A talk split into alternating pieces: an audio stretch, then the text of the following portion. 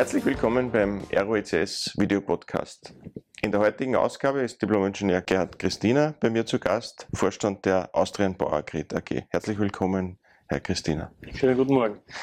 Ja, vielen Dank für Ihr Kommen. Ich würde Sie bitten, äh, vielleicht könnten Sie sich äh, ein bisschen vorstellen für, für unsere Zuschauer und vielleicht könnten Sie uns auch ein bisschen erzählen, was macht denn die Austrian Bauagrit?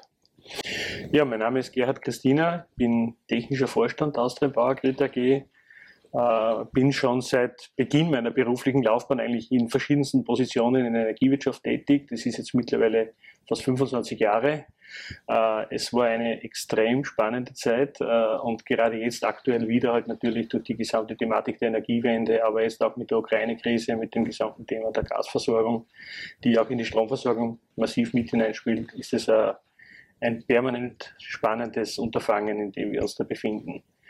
Die APG, äh, die Austrian Power Grid, ist, äh, ich würde zentraler Bestandteil des österreichischen Stromsystems. Mit unseren rund 700 Mitarbeitern äh, sind wir das Unternehmen, das 24 Stunden am Tag, sieben Tage die Woche, jahresdurchgängig die Stromversorgung in Österreich sicherstellt. Das ist sozusagen unsere DNA. Dafür brennen wir, dafür leben wir. Dafür setzen sich unsere Leute rund um die Uhr ein, wie immer das Wetter ist, was immer dort passiert. Äh, das klingt einfach, vielleicht auf den ersten Blick oder sehr reduziert. Dahinter steckt aber ein, ein, enormer Aufwand, weil eben dieses Energiesystem ja ein europäisches ist. Wir haben ja nicht ein österreichisches Energiesystem oder ein sehr lokales, sondern wir sind eingebettet in einem europäischen Stromsystem das in den letzten Jahren sich massiv verändert hat. Zuerst beginnend mit einer Marktentwicklung um die Jahrtausendwende, wo der Strommarkt eigentlich erst einmal etabliert wurde in Europa. Das ist jetzt in verschiedensten Stufen über Jahre gegangen. Ja, und dann irgendwann ab 2009, 2010 hat das ganze Thema der Energiewende begonnen in Deutschland, das dann auch seinen Niederschlag in anderen Ländern gefunden hat. Jetzt stehen alle vor der Situation raus aus den Fossilen, rein in die erneuerbare Energieversorgung und äh, erneuerbare Kraftwerke, Wind, Sonne, sind sehr stark dargebotsabhängig, haben eine völlig andere Erzeugungscharakteristik. Äh, das schlägt sich dann auf die Stromnetze wieder nieder, auf den Ausbau der Stromnetze, auf die Organisation der Stromnetze, auf, das, auf den Betrieb der Stromnetze. Also das Wie, wie wir diese Versorgungssicherheit äh, gewährleisten, ist schon eine große Herausforderung und da bin ich sehr stolz, dass wir das in Österreich mit einem extrem hohen Niveau schaffen. Wir sind, was äh, den Versorgungssicherheitsstandard betrifft und die Ausfallzeiten betrifft, äh, in Europ im europäischen wirklichen Top-Spitzenfeld. Sie haben sehr, sehr viele Stichworte jetzt gegeben in, in, der, in der, Einführung. Äh, äh, eine grundsätzliche Frage hätte das, das Leitungsnetz, die Leitungsnetze, gehören die nicht den, den, Energieversorgern? Was macht die APG? Gehört das nicht an einer, einer Energie AG, an einer Windstrom oder an einen Verbund? Was, was hat die APG da für Funktion? Ja, es ist so. Man muss wissen, äh, wie gesagt, äh, mit der Liberalisierung äh, des Strommarktes, das war genau im Jahr 2001, war in Österreich die Vollliberalisierung. Das heißt, jeder Stromkunde konnte sich dann auch frei seinen Stromanbieter wählen. Davor war das ja nicht möglich. Davor, davor war man sozusagen zugewiesen einem Energieversorger und der hat das alles sozusagen in einem All-Inklusiv-Paket für uns erledigt. Aber es gab keine Chance, sozusagen sich einen anderen, alternativen, billigeren mit einem anderen Produkten, sozusagen erneuerbaren Strom bereits vielleicht damals schon äh, Anbieter äh, sozusagen äh, in, in ein Vertragsverhältnis zu gehen. Mit der Liberalisierung ist es dann möglich geworden. Also man hat sozusagen die Energieversorger aufgebrochen in die Netzbetreiber, die regulierte Unternehmen sind, die nicht im Wettbewerb zueinander stehen, mhm. äh, die sozusagen das Logistikunternehmen sind für den, für den Strom und dann die Erzeuger, dann gibt es die Stromhändler, dann gibt es die Vertriebsapparate, die de facto äh, im Wettbewerb stehen und natürlich schauen, wer kann zu besten Konditionen das beste Produkt auch wie überall dem Stromkunden zur Verfügung stellen. Wir sind dann die dazwischen sozusagen, die Plattform, auf dem das alles passiert und äh, müssen sicherstellen, dass wo immer der Strom in Österreich von einem Kunden gekauft wird oder auch im Ausland gekauft wird, dass äh, sicher zum richtigen Zeitpunkt auch beim Kunden ankommt. Das ist im Wesentlichen dann die Aufgabe der Netzbetreiber. Mhm. Und jeder Netzbetreiber hat schon ein de facto Gebietsmonopol auch, wo er ist. Das sind die Verteilnetzbetreiber im Speziellen, zum Beispiel eine EVN hatte auch einen Netzbetreiber noch, aber der deckt halt Niederösterreich ab, aber die Netzbetreiber sind ganz stark angehalten, völlig transparent zu agieren, keinen zu bevorzugen, keinen Händler, also nicht den eigenen Händler, der, der FAN darf, dürfen die nicht bevorzugen, auch bei uns ist es so, wir sind zwar im 100% Eigentum des Verbundes, sind aber ganz strikt unbundled, also der, die Mutter darf bei uns de facto in die Geschäftsprozesse kaum hineinsehen, wirklich, mhm. und wir werden auch überprüft über einen Gleichbehandlungsbeauftragten und auch unsere Finanzgebarung wird vom Regulator noch einmal genau gemonitort, damit wir hier keine Überrenditen machen, sondern damit wir hier sehr effizient auch unsere Dienstleistungen anbieten. Wie, wie groß ist jetzt Ihr Netz? Äh, ist das österreichweit? Der Verbund ist ja österreichweit tätig, ja, oder? Ja. Ja, die, unser Netz, das ist das Übertragungsnetz in Österreich, also das ist im Prinzip verglichen mit einer ASFINAG wie die Autobahnen. Mhm. Wir betreiben sozusagen die Autobahnen des Stromnetzes. Äh, das ist spannungsmäßig 380.000 Volt, 220.000 Volt. Das ist das Netz, das über ganz Österreich de facto das Backbone bildet. Wir sind auch verbunden mit äh, den Nachbarländern. Also die Stromnetze sind ja in ganz Europa vermascht. Und wir haben da auch Verbindungen zu allen unseren Nachbarländern, mit Ausnahme der Slowakei. Und an unserem Netz hängen dann die Verteilnetze dran, mhm. also vertikal nach unten. Wir liefern dann einerseits, wir gleichen den Strom in Österreich aus, also damit, wo immer wer von Vorarlberg nach Wien oder nach Kärnten, dann wird, fließt das alles über unser Netz und in Kärnten fließt es dann vertikal hinunter bis zum Industriekunden, Gewerbekunden, beziehungsweise auch zum Endkunden. Ja. Und eine Dimension hat unser Netz, dass man Gefühl hat, vielleicht, wir betreiben ca. 7000 Kilometer äh, mhm. Leitungsnetz in Österreich, ja. 65 äh, Umspannwerke, die dann eben genau dazu dienen, um das sind die Auffahrten und Abfahrten zu unserem Netz. Äh, und das Ganze mit rund 700 Leuten managen wir das Tag und Nacht. Wie, wie schwierig ist das jetzt dann, so, so, so ein Netz aufrechtzuerhalten? Jetzt gibt es sagen wir mal, äußere Einflussfaktoren wie, wie das Wetter, Wind, äh, sonstige Dinge. Aber es gibt natürlich auch viele die, die ganzen Netze hängen im Internet, die, die, die, die Steuerungssysteme muss man ja schützen. Wie, wie komplex ist denn das, so, so ein Werk am Leben zu erhalten? Ja, wenn man von Versorgungssicherheit spricht und die Netze, so wie wir, sind, sind sozusagen verantwortlich für die Versorgungssicherheit in Österreich, dann hat es im Wesentlichen zwei Ausprägungen. Das erste ist einmal, was ganz wichtig ist, es muss zu jeder Zeit genügend Strom verfügbar sein. Äh, wann immer irgendwer zu Hause sein Lichtschalter einschaltet, wann immer wer was ansteckt, wann immer wer äh, Strom bezieht aus dem Netz, muss zur gleichen Zeit auch Strom irgendwo eingespeist werden. Damit das sichergestellt ist, gibt es einen Strommarkt. Da gibt es Börsen, Strombörsen, da wird Strom gehandelt. Da gibt es dann auch einen Preis, der sich dort ausbildet. Und zu dem Preis äh, müssen dann die Anbieter natürlich auch liefern jederzeit. Das ist einmal das erste, das ist einmal eine erste Grundvoraussetzung. Mhm.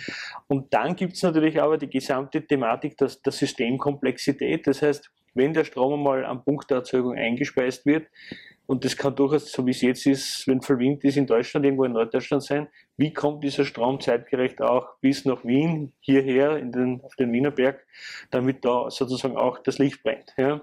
Und äh, das ist dann schon eine, eine, eine ziemliche hohe logistische Herausforderung mit sehr viel IT-Unterstützung, mit sehr viel, ich sage jetzt einmal, äh, Netzkapazitäten, die erforderlich sind, die durchgängig da sein müssen. Das heißt, ich darf mir nicht erlauben, irgendwo eine Schwachstelle auf dem gesamten Weg zu haben.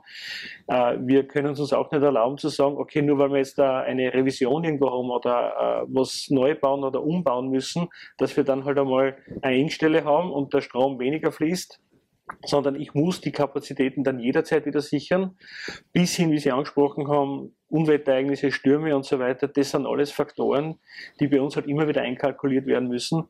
Und das muss man sich so vorstellen, der Stromhandel passiert primär, muss man sagen, am Tag davor, day ahead. Es gibt auch davor schon Langfristkapazitäten, also das sind aber eher dann Finanzprodukte, die da gehandelt werden, wo man sich dann sicherheitstechnisch hatchen kann, aber der physische Handel passiert immer day ahead, wie wir sagen.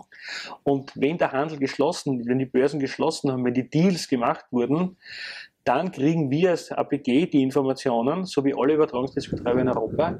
Dann spielen wir diese Informationen, das sind dann primär Kraftwerksfahrpläne, die Geschäfte, wer kriegt welchen Strom, in unser System ein. Wir haben ein modelliertes gesamtes Stromsystem Österreichs und Europas mhm. und rechnen das alles durch.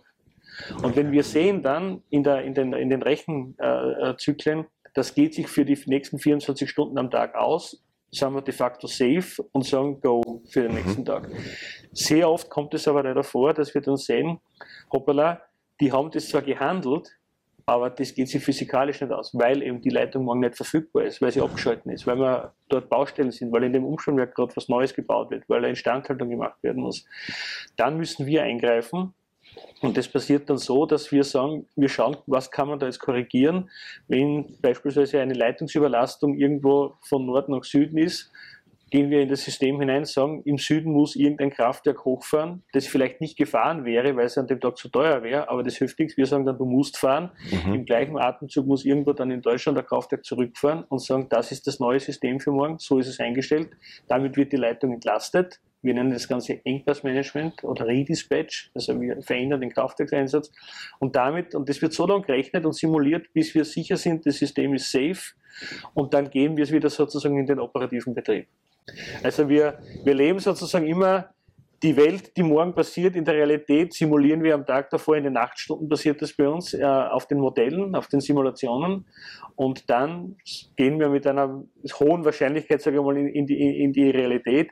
Es kann natürlich untertags immer was anderes sein, es kann was Neues passieren. Und was jetzt die große Herausforderung ist, früher haben wir Kraftwerke gehabt, die thermischen Kraftwerke, Gas, Kohle, die, die, da hat man gewusst, der fährt genau so einen Raster durch. Der, der war steuerbar. Wind und Photovoltaik haben natürlich da nicht diese, da muss der gut prognostizieren. Und wir wissen alle, es kann das Wetter doch dann immer ein bisschen anders sein, der Wind kommt ein bisschen anders und das sind dann ganz neue Herausforderungen, vor denen wir jetzt kommen. Das heißt, die Anforderungen an die Rechenmodelle wird immens immer größer. größer immer größer. Speziell Prognosemodelle sind für uns ganz, ganz wichtig, gerade was Wind und Photovoltaik betrifft, dass man da wirklich und dann auch die Möglichkeit zu haben, äh, dass wir dann am nächsten Tag wirklich untertags auch da sind die Börsen geöffnet, dass wir auch noch einmal kurzfristig handeln können. Mhm. Weil wenn wir zum Beispiel uns verschätzt haben in einer Prognose, äh, dass mehr Wind kommt oder dass eine Sturmfront kommt, die anders erwartet wurde. Gerade im Sommer, Gewitterfronten sind oft nicht immer so vorhersehbar. Und dann auf einmal hast du ein paar hundert MW zu viel. Und das ist aber schon für das System gefährdend, weil du musst im Stromsystem immer Erzeugung gleich Verbrauch haben. Das mhm. sichert ja die Qualität der 50 Hertz, das wieder für viele IT-Systeme ganz wichtig ist. Dann müssen wir in der Lage sein, den Strom auch kurzfristig irgendwo an den Mann zu bringen. Oder wenn zu wenig da ist, dass wir Kraftwerke haben, Reservekraftwerke, die kurzfristig dann doch was liefern können auch. Das sind noch konventionelle Kraftwerke.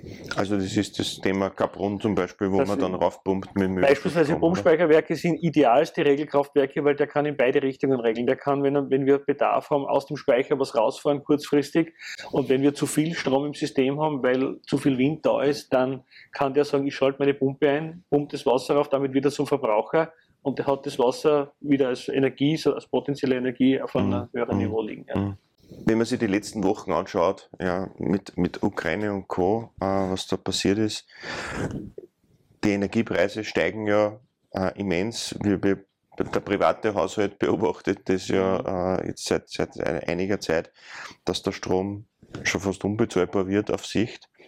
Äh, was sind denn da die Preistreiber? Warum, warum, ist denn die, warum explodieren denn die Preise jetzt auf einmal so? Die, die, das Netz ist ja reguliert. Das heißt, mhm. das Net, der Netzpreis ist ja konstant, oder? Relativ konstant, äh, ja. Äh, mhm. was, was, was hat denn das jetzt da ausgelöst, äh, diesen, diesen Preisanstieg? Weil, wenn ich mir anschaue, wenn ich mir Österreich anschaue, die Kraftwerke, die wir haben, ja ganz jetzt neu gebaut worden oder was, die sind ja mhm. alle ewig alt und wahrscheinlich auch schon abgeschrieben. Es kann ja nicht sein, dass der Strompreis jetzt auf einmal explodiert äh, im, im Land. Das muss ja irgendwelche anderen Gründe haben, oder? Ja, das ist, äh, äh, also da spielen mehrere Faktoren jetzt zusammen. Ja? Also grundsätzlich einmal ist es so, dass der Strompreis, wie vorher schon angesprochen von mir, auf Basis einer sogenannten Merit Order gebildet wird. Also Angebot und Nachfrage, das ist wie auch auf anderen Märkten, auf Börsen, treffen sich und dort, wo genau der Schnittpunkt ist, das ist dann der Preis der bestimmende. Jetzt ist die Angebotskurve bestimmt durch verschiedene Kraftwerkstypen.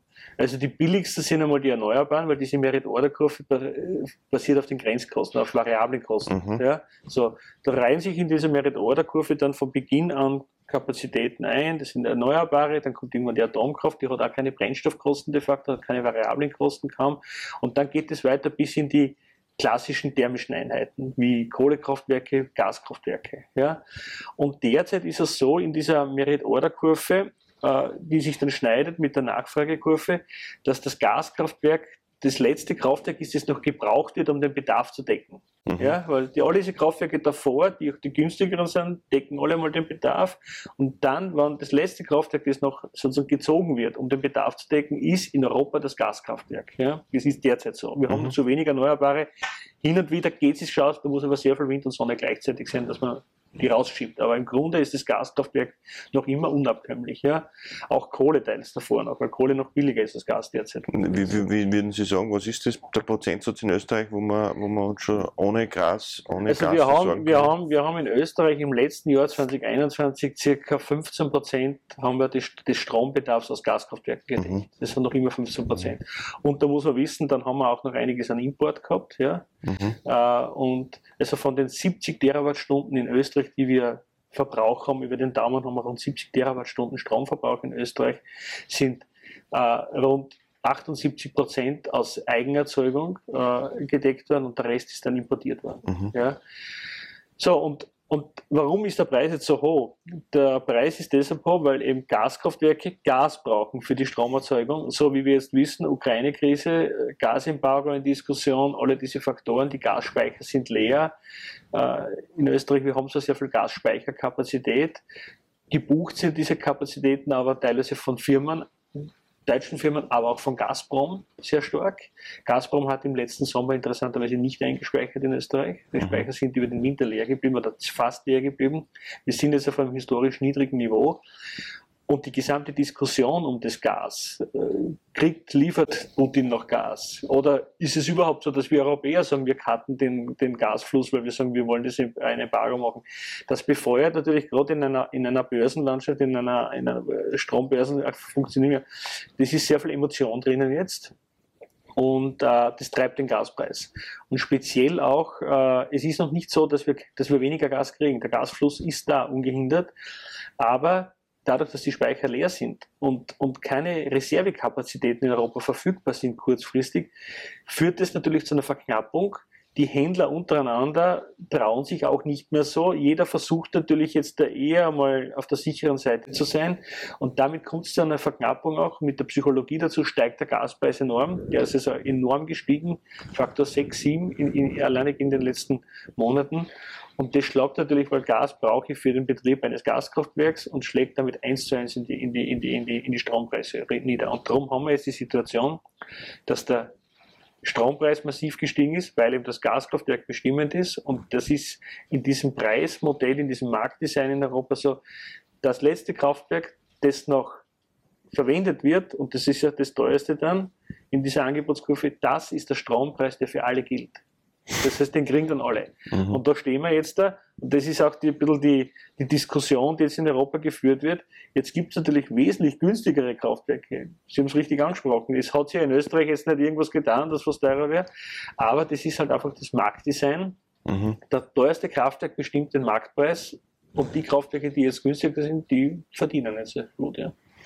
Jetzt, jetzt äh, sind wir ja, wie Sie sagen, in der Energiewende. Äh, jetzt wird irgendwann der, der Fall da sein, dass jetzt jeder zweite Haushalt, jetzt zweite Haus ein Elektroauto hat, äh, das geladen werden will, ja, entweder unterm Tag oder in, in der Firma oder, mhm. oder über die Nacht zu Hause. Was ist denn das für Herausforderungen an, an, an die Stromnetze, an die Strominfrastruktur? Sie sagen, Sie haben einen 10-Jahres-Plan. Äh, das wird ja, nehme ich an, irgendwie da eingearbeitet sein, wie die Entwicklung sein wird in den nächsten Jahren, äh, nächsten zehn Jahren im Thema E-Mobilität und, und Versorgung, Versorgungssicherheit. Ich meine, grundsätzlich ist es überhaupt so, dass wir natürlich schauen jetzt, äh, wie gesagt, wir haben, wir haben die 70 Terawattstunden Stromverbrauch in Österreich. Wenn wir, davon sind jetzt einmal 52 Terawattstunden von den 70 sind erneuerbare Produktion.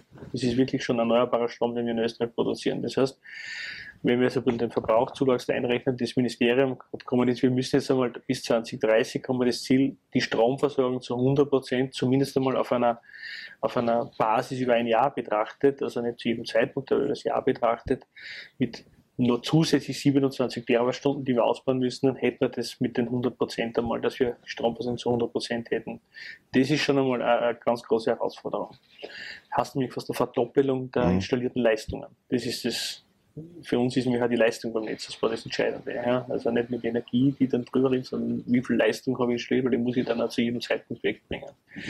So, das ist auf der Erzeugungsseite noch einmal. Und wenn wir jetzt weiter dann unseren Energieverbrauch natürlich äh, entsprechend dekarbonisieren wollen, und da gehört nämlich die Mobilität, ist ja ein großer Energieverbraucher und der derzeit rein fossil äh, befeuert wird, dann müssen wir das auch elektrifizieren. So, und wie Sie richtig sagen, das heißt, äh, ich muss äh, die Automobilflotte, die wir in Österreich haben, die PKWs, äh, entsprechend auch in Richtung Elektromobilität denken. Das wird durchaus, glauben wir, auch das wird das Bestimmende sein im, im, im klassischen PKW-Verkehr. Bei den LKWs kann es durchaus auch Wasserstoff dann sein oder so, aber mhm. ich glaube, beim PKW wäre es die, die Elektroautos sein. Dann sehen wir hier zumindest energetisch einmal, wenn man das macht, ein, ein zusätzliches Potenzial an Stromverbrauch von rund 13 hängt es davon ab, wie schnell das Ganze geht, 13 Terawattstunden auch. Ja? So. Ähm, jetzt ist natürlich die Frage, wie werden diese Autos geladen, wann und wo? Ja, und das ist wieder auch etwas, was man aus meiner Sicht in Österreich ein bisschen verabsehen, dass man sagt, eine gute Planungsstruktur dahinter legt. Nämlich, das, wo sind einmal die Hauptverkehrswege, wo sind unsere Autobahnen? Dort brauche ich Schnellladestationen. Schnellladung heißt, hohe Leistung in kurzer Zeit in das Auto hinein. Das sind dann diese bis zu 350 Kilowatt Ladeinfrastruktur. Das braucht aber auch entsprechende dahinterliegende starke Netzanbindung. Weil wenn Sie heute sagen, auf einer Autobahnraststation baue ich halt jetzt da, was weiß ich, 20 Supercharger hin, wo jeder 350 kW hat, dann müssen Sie erst einmal eine Stromleitung dorthin bauen, die mhm. das kann. Ja, also die ist nicht dort, das ist nicht vorgesehen von der Infrastruktur. Das heißt, es hat ganz weitreichende Konsequenzen hinein in die Netzinfrastruktur dahinter auch. Primär betroffen sind damit einmal die Verteilernetze natürlich, äh, weil äh, die sind die nächsten Anschlusspunkte für die für die laute Infrastruktur. Und so müsste man eigentlich einmal für ganz Österreich eine Planungsgrundlage hinlegen und sagen, wo muss ich Supercharger haben, wo braucht wirklich schnell ladefähige Säulen, weil wenn ich auf der Autobahn unterwegs bin, möchte ich nicht eine Stunde warten, bis das Auto geladen ist, sondern möchte ich vielleicht für die letzten 40 ja. Kilometer in 10 Minuten, 15 Minuten zumindest die, die Energie haben. Und in den Städten glaube ich, wird man sich dann anschauen, wenn wir sehen, also wir wissen, 95 Prozent einer Zeit, wo man ein Auto hat, steht das Auto. Das ist bei den meisten Menschen so. Das die Durchschnitt. Bei den anderen vielleicht ein bisschen mehr, mhm. aber 95 Prozent der Zeit steht das Auto. Und da kann es oder sollte es eigentlich laden. Das wäre der Idealzustand.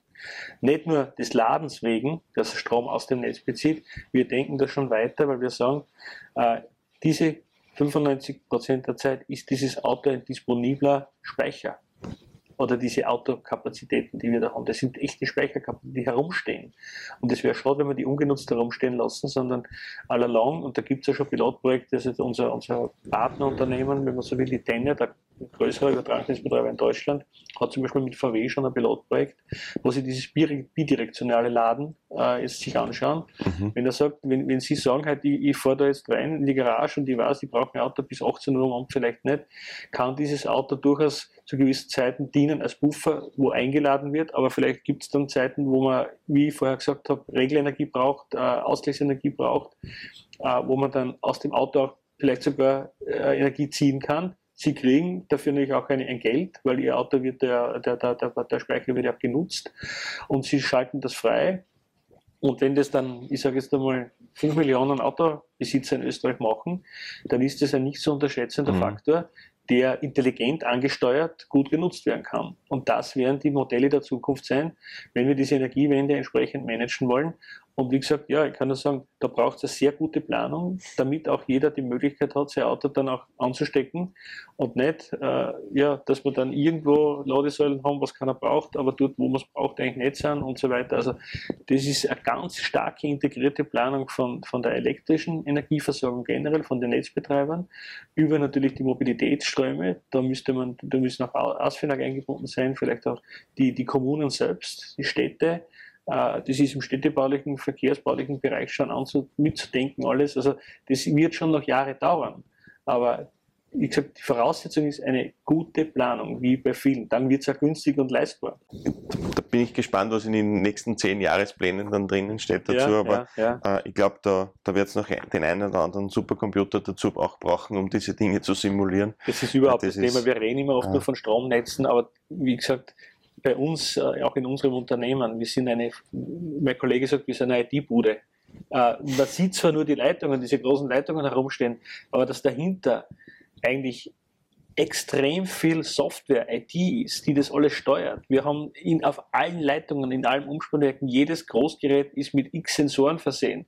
In unserem Kontrollcenter laufen hunderttausende äh, Meldungen in der Sekunde ein, werden verarbeitet in den Rechnersystemen, werden teilweise angezeigt auch für die Systemführenden, weil das, was sie brauchen, muss man dann sehr selektiv schauen, was braucht er, um, um, um einen vernünftigen Blick zu haben und werden Steuersignale wieder bereitgestellt, um bei Bedarf rausgesendet zu werden. Also, bis in die Ankopplung an die Strombörsen. Wir sind direkt gekoppelt mit den Strombörsen, weil das natürlich alles kommunizieren muss. Also dahinter steht ganz, ganz viel IT und das ist auch fast der stärkst wachsende Bereich in der APG mhm. drinnen. Ja. Ist man da nicht ein beliebtes Angriffsziel für irgendwelche Hacker oder, oder Leute, die ihnen Schaden zufügen wollen? Ja, das ist, das ist ein, ein, ein Thema, das bei uns äh, in den letzten Jahren ganz stark natürlich an, an, an Sensibilität gewonnen hat, äh, auch im gesamten Kontext dieser Blackout-Thematik und so weiter mhm. natürlich. Früher hat man immer noch geglaubt, was kann passieren, kann ein Mast umfallen, kann ein Kraftwerk ausfallen oder kann da Kettenreaktionen passieren. Äh, heute ist natürlich aufgrund dieser hohen IT-Durchdringung, IT-Durchdringung, aber auch UT-Durchdringung, also wir haben ja IT und OT in den Systemen, ähm, ist das ein, ganz großes Thema für uns und wir haben jetzt auch in den letzten Jahren sehr, sehr viel investiert in Cybersecurity. Wir haben ein eigenes äh, Security Operation Center in der APG etabliert auch. Wir haben äh, ein E-Zert gegründet in der E-Wirtschaft in Österreich auch, um da auch uns auszutauschen, um sozusagen auch Awareness zu haben. Wir sind jetzt ins, ins Governance-Zert eingebunden. Also wir versuchen da natürlich äh, wirklich äh, best of class zu sein, würde ich mhm. fast sagen, äh, äh, und, und uns nicht nur in der E-Wirtschaft zu, zu, zu, zu, benchmarken, sondern auch zu schauen, was machen andere Industriebetriebe, was machen kritische Infrastrukturbetreiber sonst. Ähm, und ich glaube, also wir sind da wirklich gut aufgestellt. Wir sind natürlich zertifiziert, 27001, äh, NIS jetzt da und so weiter. Also wir durchlaufen all diese Dinge. Wir, wir machen laufend interne äh, Penetrationstests und, und, und das uns natürlich auch äh, überprüfen aus Eigeninteresse, wie schauen wir aus, wie sind wir aufgestellt. Aber wir wissen natürlich, das ist ein, ein Thema, das wird, wird uns beschäftigen, solange es die APG gibt. Weil mhm. da wissen wir alle, das ist ein permanentes Ja, und je mehr integriert wird, oder, umso, umso Natürlich, und, und, und, und, da ist auch etwas, was wir versuchen, auch im IT-Bereich, wie gesagt, wir haben die IT, wir haben die OT, wir versuchen noch immer, so schwierig es ist, IT und OT möglichst äh, separiert zu halten, ja, mhm. äh, mit natürlich ganz selektiven Durchzonen, wo man durchkommen kann, weil man es einfach braucht für die, für die Marktsysteme auch. Äh, und ansonsten halt ja äh, die, die gesamten klassischen Schutzmaßnahmen, die, die, die, die natürlich jedes Unternehmen hochzieht, die sind, dass wir halt versuchen, auch da die, die gesamte Systemstruktur, jetzt haben wir das alles noch einmal aufbereitet, zu segmentieren, zu schauen, wie kann man das auch kurzfristig, wenn man Angriffe hat, entkoppeln. Also wir stecken da sehr viel Zeit, Ressourcen und Know-how hinein.